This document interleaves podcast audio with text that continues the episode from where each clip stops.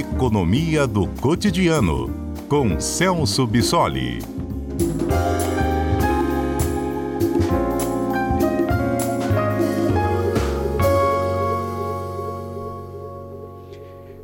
Professor Celso Bissoli, doutor em Economia, nosso comentarista sempre às quartas-feiras. Oi, professor Celso, boa tarde.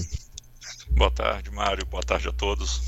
Professor, saiu o número do censo, né? O resultado do censo da semana passada. Isso define políticas econômicas também? Ou divisão de valores, assim, de recursos entre estados e municípios da federação? Sim, uh, exatamente. Às vezes as pessoas não têm noção da importância que esse tipo de pesquisa tem para o Brasil.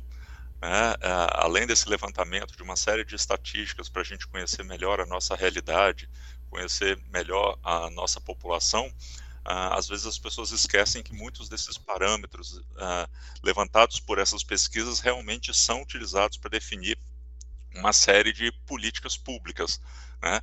tanto uh, nos estados e principalmente nos municípios, porque é, conhecendo o tamanho da sua população, esses municípios podem planejar melhor as suas necessidades de fornecimento de serviços de saúde, de educação, de saneamento básico, né? então esses números são bastante importantes, embora, claro, informações que a gente tenha sobre a, a, população não surge apenas a cada 10 anos quando o censo é feito, né? nesse intervalo de um censo para o outro, ah, são feitas estimativas da população dos municípios, né? para que essas políticas sejam ah, balizadas.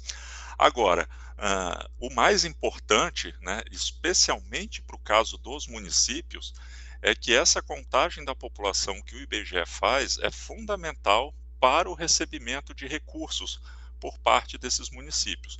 É porque, pelo nosso sistema tributário, ah, muitos dos impostos que são centralizados na União, né, obviamente que são arrecadados tanto em estados e municípios, e, portanto, esses entes da federação também deveriam ter parte desses recursos. Né?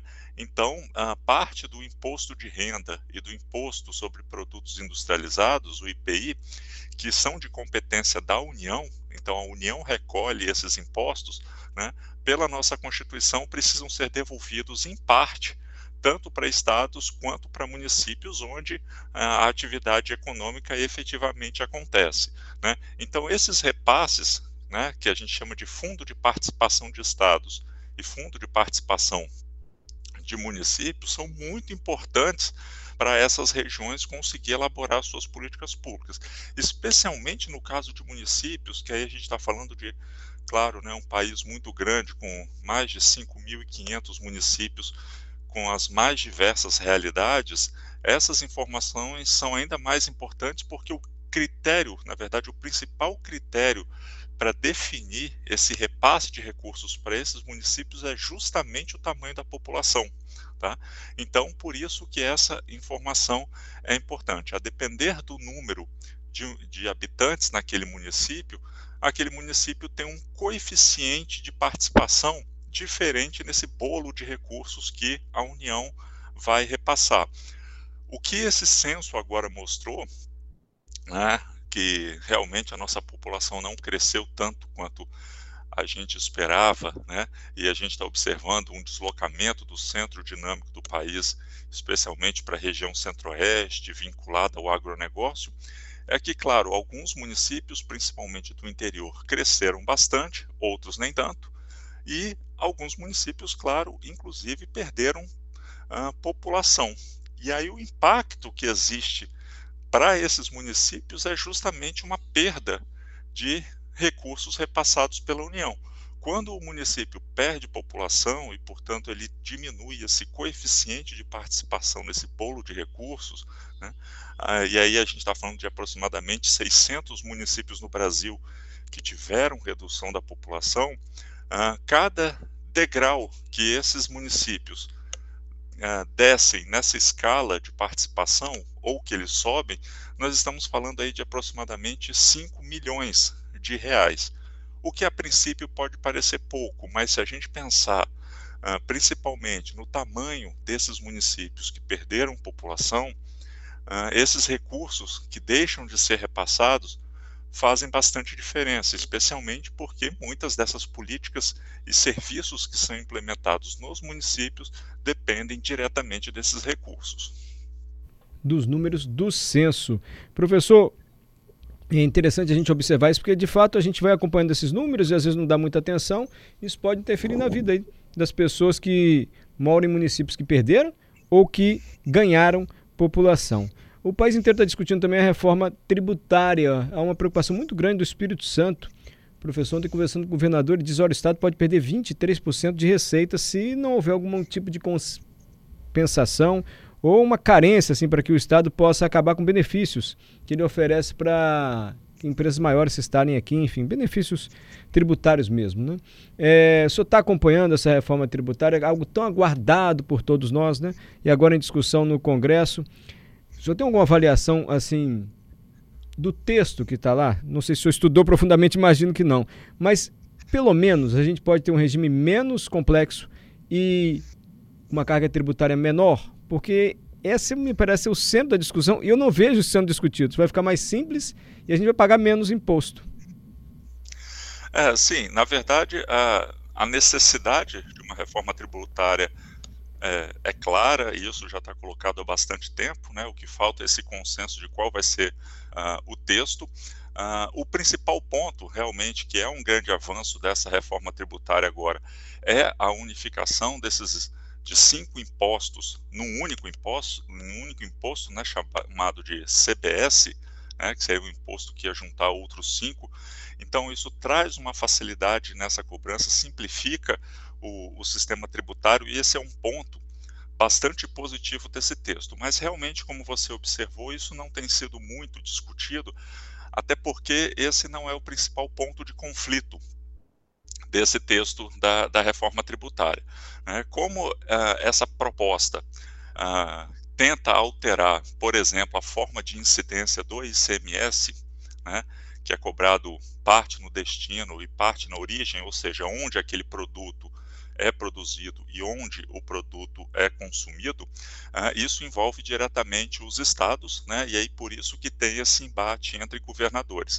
Uh, e aí a gente tem uma disputa política entre esses estados, principalmente né, a gente pensar aqui no estado de São Paulo, que representa praticamente 40% do PIB brasileiro, então eles têm um mercado consumidor muito grande, então para São Paulo é interessante que o ICMS seja cobrado no destino, porque é ali que esses produtos são comercializados. Estados com mercado consumidor muito pequeno, como o Espírito Santo, esse tipo de alteração uh, mexe com a nossa arrecadação. Então é por isso que esses estados estão fazendo essas disputas. E claro que com essa unificação desses impostos e a mudança nessa forma de uh, cobrança dos impostos altera é, e mexe com um dos principais mecanismos de disputa entre os estados, que a gente já falou aqui, que é a famosa guerra fiscal.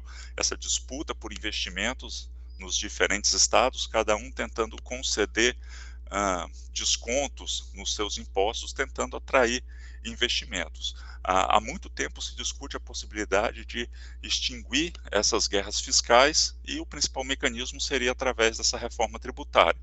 Para aqueles estados que sempre foram praticantes dessa guerra, e aí cabe observar que todos os estados brasileiros, em maior ou menor grau, praticam a guerra fiscal, né?